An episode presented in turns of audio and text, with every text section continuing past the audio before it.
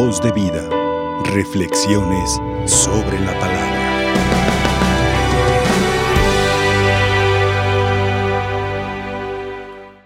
Un hecho en el que no solemos reparar es que el amor cristiano católico o el amor cristiano es fundamental, fundamentalmente amor a todos los hermanos. Porque dicho esto, tenemos que aclarar que el amor cristiano católico no es una vaga simpatía por las personas, ni una romántica declaración del bien a la raza humana. Tampoco podemos reducirlo a una, de, a una simple filantropía, ayudar por ayudar. Tampoco se trata de un programa político o de construcción de la misma sociedad. Así se trata de aquella sociedad que nos parece que retrata mejor los valores del reino. El amor que predica el apóstol San Juan es aquel que nace ante la obra del amor. Así como en el plano puramente humano, amamos lo amable, lo que nos atrae, lo que nos es simpático, según los sentidos o según los intereses,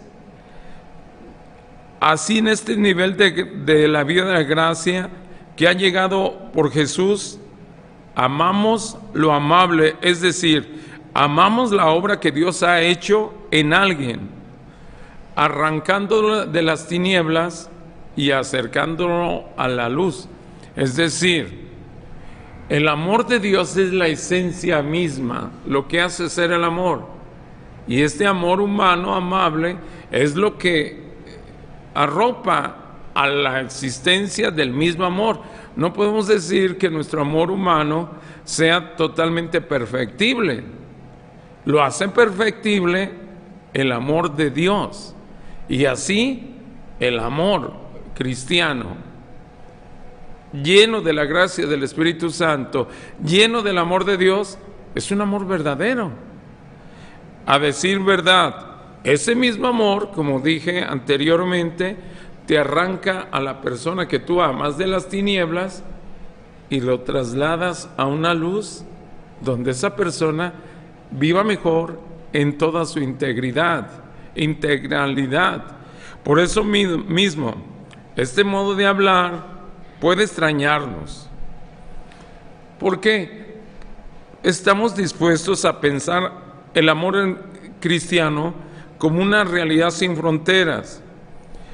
Y al parecer que al decir que amamos a los nacidos de Dios, a veces podemos caer en la tentación de encerrarnos solo que los que son o piensan como nosotros. Yo amo a los que están de acuerdo conmigo, a los de mi partido, los de mi equipo, los de mi familia, mi pueblo, mis paisanos. Y podemos caer en esa tentación de más, solamente de amar a un grupo reducido de personas. Y en ese sentido, va más allá lo que Dios quiere de nosotros. Dios nos traslada a otras cosas más grandes, porque la cosa más compleja es que entendamos que cada amor se define por su objetivo. Y aquí voy a entrar en un juego de palabras a ver si no nos confundimos. El amado, yo debo amar al amado, pero también su motivo, su causa. ¿Por qué te estoy amando? ¿Qué es lo que provoca en mí este amor? El amor cristiano siempre tiene una causa, Dios, y lo que nace de Dios. Esto implica que amamos a los que ya son de Dios y también implica que debemos amar a los que no son para que sean de Él pronto con mi amor que yo les tengo para que nazcan de, de Él porque amamos a todos.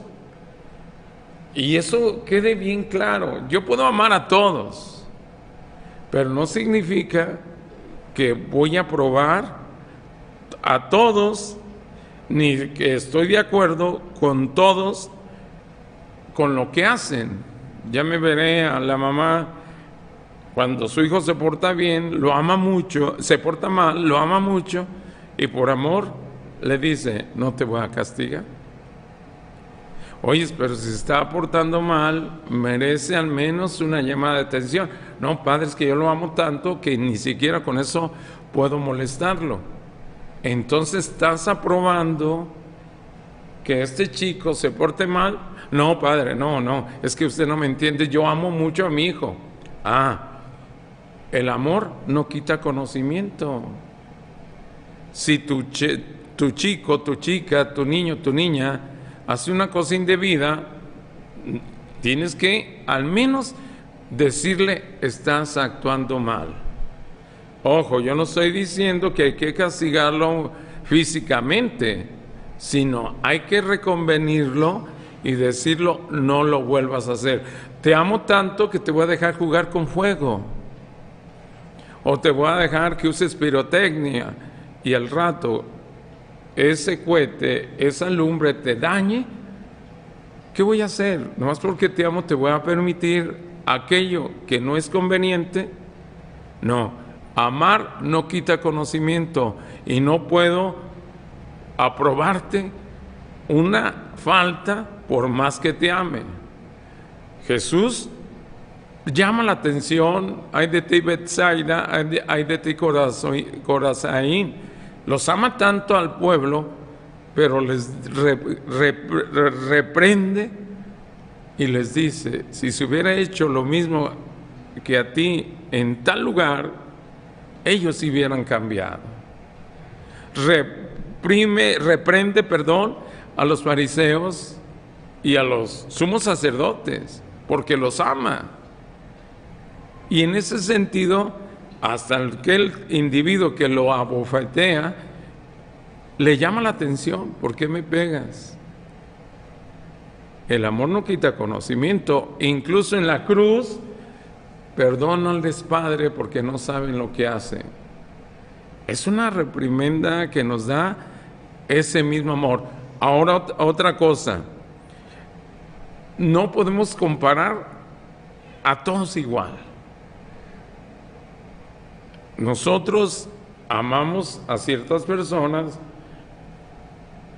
más que a otros, no en el sentido de chiqueo, sino que tú estás amando con un amor de preferencial a tu esposa, a tu esposo, para que no vayan a decir, no, padre, es que yo los amo a todos porque mi corazón es de condominio, caben todas.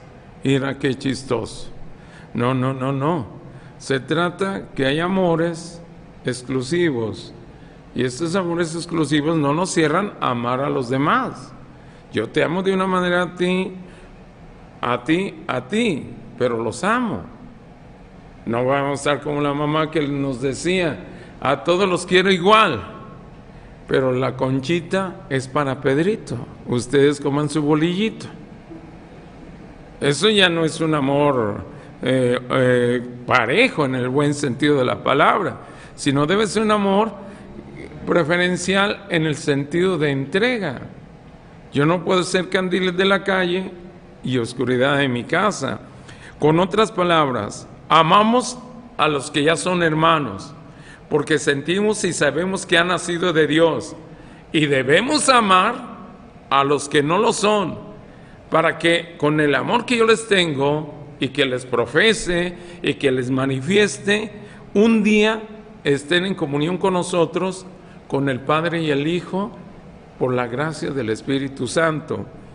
Seguramente nos debe extrañar la frase del apóstol San Juan, tus mandamientos no son pesados, porque Jesús nos manda ese mandamiento a través de los labios del apóstol de amarnos los unos a los otros. Y el mandamiento no es pesado, porque podemos pensar en paralelo, recordando aquella frase del Señor en alguna parte del Evangelio, mi yugo es suave y mi carga es ligera. En contraste con las obligaciones onerosas de los fariseos, Jesús habla de un yugo suave y su apóstol nos habla que los mandamientos, sus mandamientos de Dios no son pesados. ¿Dónde está la clave? Está en el amor. Y Juan nos ha venido, el apóstol San Juan ha venido repitiendo una y otra vez, nacidos de Dios. Por eso dice, todo el que ha nacido de Dios vence al mundo. ¿Por qué? Porque ama. Ha nacido de la fuente del amor y el amor puede más que la muerte. Y en este aspecto, nacer de Dios es empezar a tener la vida de Dios. Y con la vida que nos da, también nos da su fuerza y su gracia para realizar lo que a Él le agrada. Es decir, coloquialmente, Dios no te manda la guerra sin fusil. Dios te da lo necesario y te da la fuerza, la fortaleza. Incluso cuando Pablo en un momento hace su oración de debilidad, él mismo dice que escuchó una voz que le decía, mi gracia te basta. Mi gracia te basta. A tal grado que no podemos pensar que es difícil. Lo difícil, pues, es no obedecer a Dios. Eso es lo difícil, que te alejes de la verdad. Lo más hermoso es obedecerlo sin tener otra cosa más que su palabra en gracia. Porque lo más falso es decir que amas a Dios de los labios hacia afuera y tu corazón está muy lejos de Él. ¿Cuál es la recriminación que les hace a los fariseos? Ustedes me alaban con los labios y su corazón está muy lejos de Dios. Otra manera de referirnos al tema tan frecuentemente en la relación entre la ley y la gracia, la ley prescribe con cosas buenas, pero que resultan a la postre impracticables. Imagínate qué complicado era cumplir 615 mandamientos. Si ahorita me, cuesta mucho trabajo decirlo, pero ahorita les hago examen a los niños, les pregunto, dime los diez mandamientos, bautismo, confirma. No, no, no, no, no, esos son sacramentos. Dime los diez mandamientos. Este, eh, empiezan con los pecados capitales. Imagínate, si ahorita a los niños les cuesta trabajo aprenderse los diez mandamientos ¿Qué sería capaz, eh, ¿Cómo sería imposible en la actualidad aprenderte 615 mandamientos? Por otra manera, de esta manera su función no es más que una denuncia que la curación de, con la curación de nuestros pecados. Por eso Pablo llama lo que recibimos de parte del Señor gracia. Y San Juan nos dice, nacer de Dios.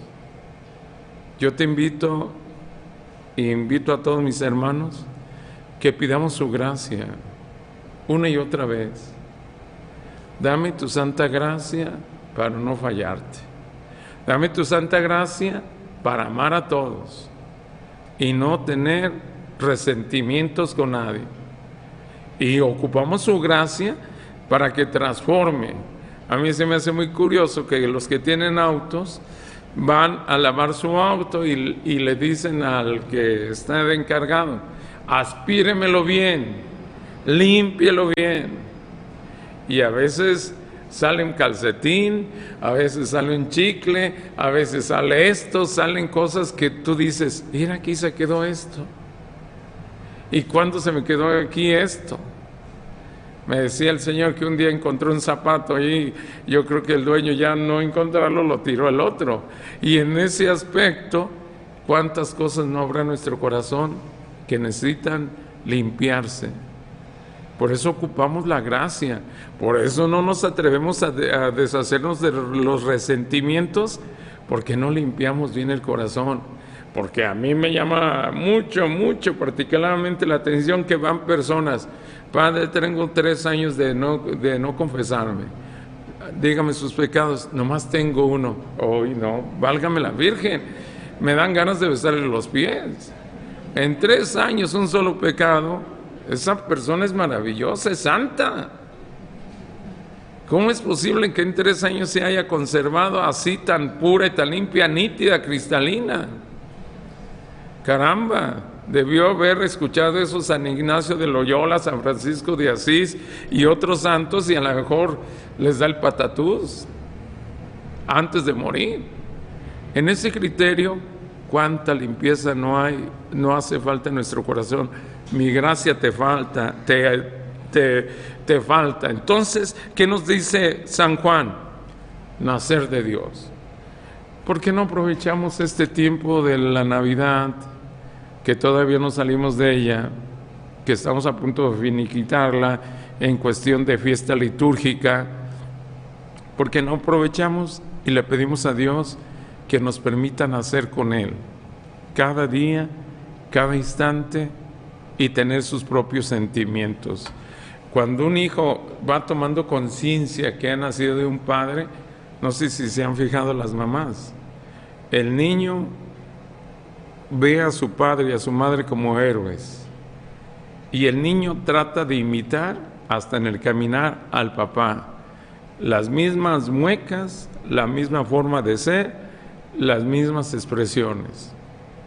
Si lo trasladamos a la gracia divina, ¿por qué no hacer lo que Cristo hizo? ¿Por qué no vivir como Cristo nos enseñó? ¿Por qué no nacer a diario como Él?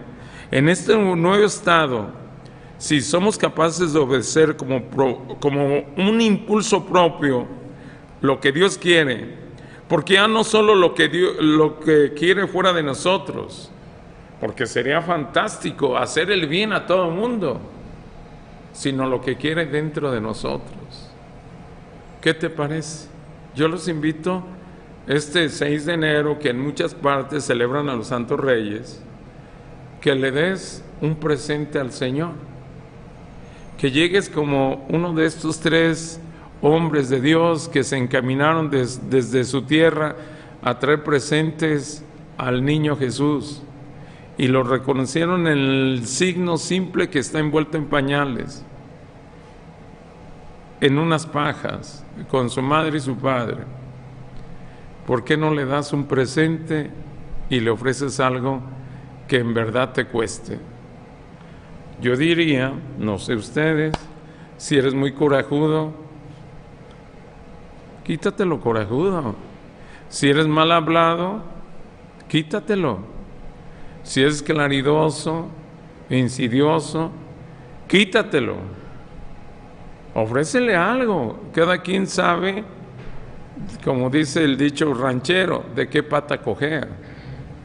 Y decir, esto me estorba para mi buena relación con mi esposa, con mi esposo, con mis hijos, con mi padre, con mis vecinos. Me lo han dicho ya no tengo que decir esa frase tan sobada y tan ridícula. Así soy. Tú me conociste así, así acéptame. Yo le diría a esa persona, ¿y tu nieve de quién la quieres? Es, es increíble que yo salga con esa disposición. Así soy, así me conociste.